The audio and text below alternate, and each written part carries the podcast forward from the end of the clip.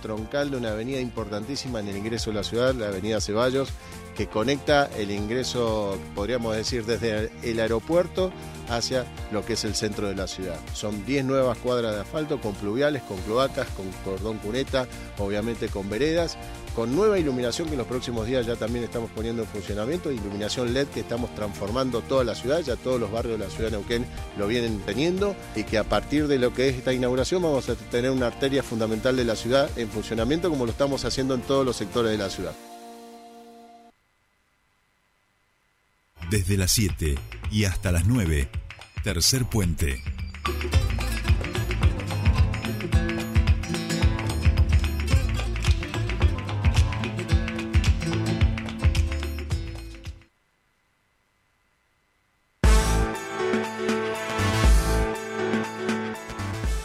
Bien, seguimos aquí, último bloque tercer puente y ya estamos en comunicación con nuestro siguiente entrevistado. En este caso lo vamos a saludar a Martín Guillermo Álvarez de OPSUR, este, del Observatorio Petrolero Sur, porque mm, estamos, eh, queremos charlar y reflexionar sobre el aniversario, 10 años del acuerdo Chevron IPF y por supuesto estos aniversarios, estos números redondos nos permiten eh, pensar un poco más, realizar análisis, ver lo que ha pasado y lo que no de todo aquello que se había dicho en su momento. Eh, Martín Guillermo Álvarez, Cipo para los amigos, ¿cómo andamos? Muy buenos días, bienvenido a Tercer Puente.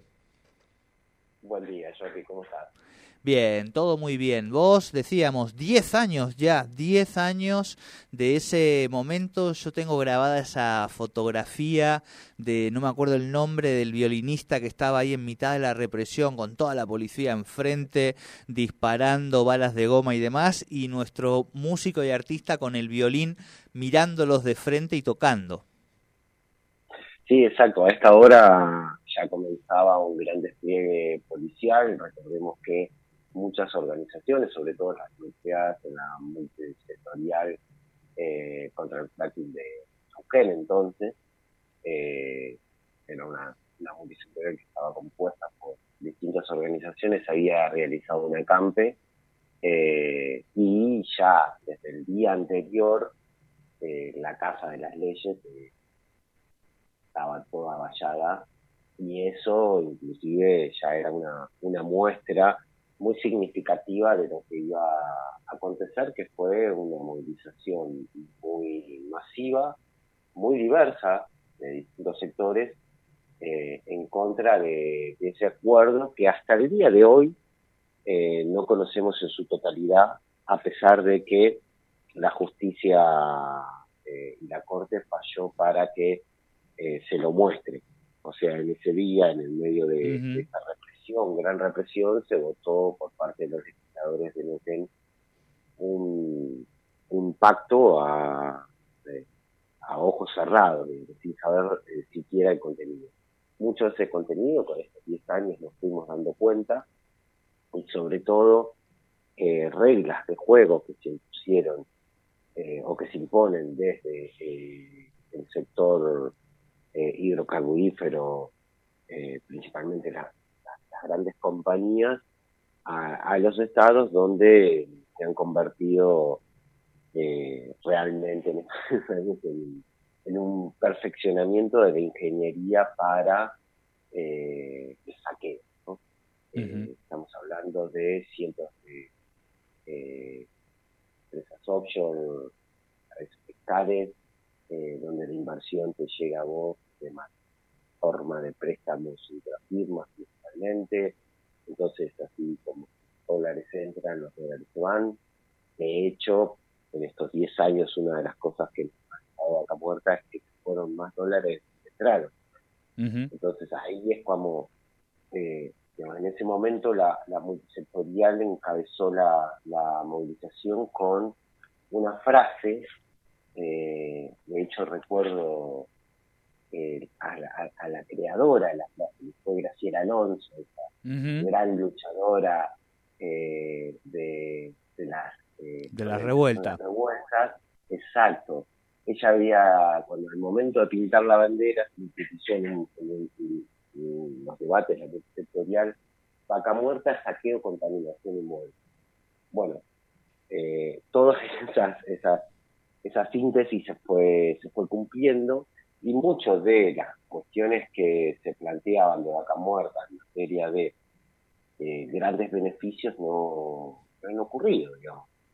Si nosotros comparamos eh, el crecimiento exponencial que se da en materia de explotación, se da a partir del 2017, con el cambio de gobierno, ya que el gobierno eh, de Cambiemos, donde las condiciones para los sectores privados eh, fueron muy beneficiosos. casi el 50% de los grandes transferencias y subsidios del Estado a las compañías en un montón de programas para la explotación, para que se saquen y exploten, se lo llevó Pablo Roca con respeto en esa época, eh, y esos mismos sectores eh, potenciaron eh, impulsaron la reforma laboral, que fue la, la adenda al, al de trabajo. Pero si uno toma ese despegue, que fueron las mejores condiciones eh, neoliberales o de políticas de flexibilización, para que Vaca Muerta cierre, para que Vaca Muerta tenga los costos que ellos querían, eh, contra lo que es hoy eh, números actuales, uno se da cuenta que la tasa de pobreza en Neuquén ha crecido eh, y de hecho está por sobre el promedio nacional. Un 6%, casi un 7% eh, por sobre el, promedio nacional. Si uno ve inclusive esa, esa tasa de pobreza y está pasando de un 34 en ese momento casi a un 38 en la actualidad. Entonces, nosotros tenemos que diferentes, eh, ya sea eh, estadísticas procesadas por el propio Estado, no han dado eh, los números significativos como para que estemos a 10 años diciendo, bueno, las promesas que se hicieron se están cumpliendo. Ahora estamos como en un rebautizo de vaca muerta. Eso te iba a decir. claro, que tiene que ver con que eh, necesitar producir, sobre todo, eh, eh, aumentar la capacidad de transporte para poder inyectar y, y, perforar más. Hoy están todos los, los gasoductos, los oleoductos trabajando a tope y se necesita más Para eso se está trabajando fuertemente en, lo que es el, frente exportador de vaca muerta. Claro. Lo cual uno va a decir, bueno, ahí van a venir los dólares. Sí, sí, sí, tal cual, tal cual. Eh, me quedan dos, me queda un minuto y no quería dejar ah, de, nombrar que justamente ayer estuvieron con autoridades eh, de distintas comunidades, miembros eh, de distintos LOF que pertenecen a la Confederación, justamente denunciando todo esto de lo que estamos hablando, ¿no? En el marco de estos 10 años, también, por supuesto, las cuestiones de salud que padecen este, las comunidades y demás, y allí estuvieron con el Observatorio Petrolero Sur acompañando también esta movilización. Exacto, sí, sí, sí. Eh, un acto en, la zona de, Añero, eh, frente a, uno de los principales responsables de grandes impactos, como el Comarsa, y participaron también diferentes eventos. Perfecto, perfecto, digo, porque también me parecía importante poder remarcarlo. Bueno, yo les voy a invitar a los amigos de Observatorio Petrolero Sur a que puedan compartir sus miradas también en la revista que hemos sacado este, en Postdemia, que el próximo número habla de cambio climático y me parece también que es uno de los temas o cómo anclarlo este, y vincular una cosa con la otra. Así que después lo charlamos fuera de aire, ¿te parece, Cipo? Estuve chusmeando la iniciativa y muy buena, ¿eh? Felicitaciones. Vamos, vamos, vamos, hagamos sinergia por ahí.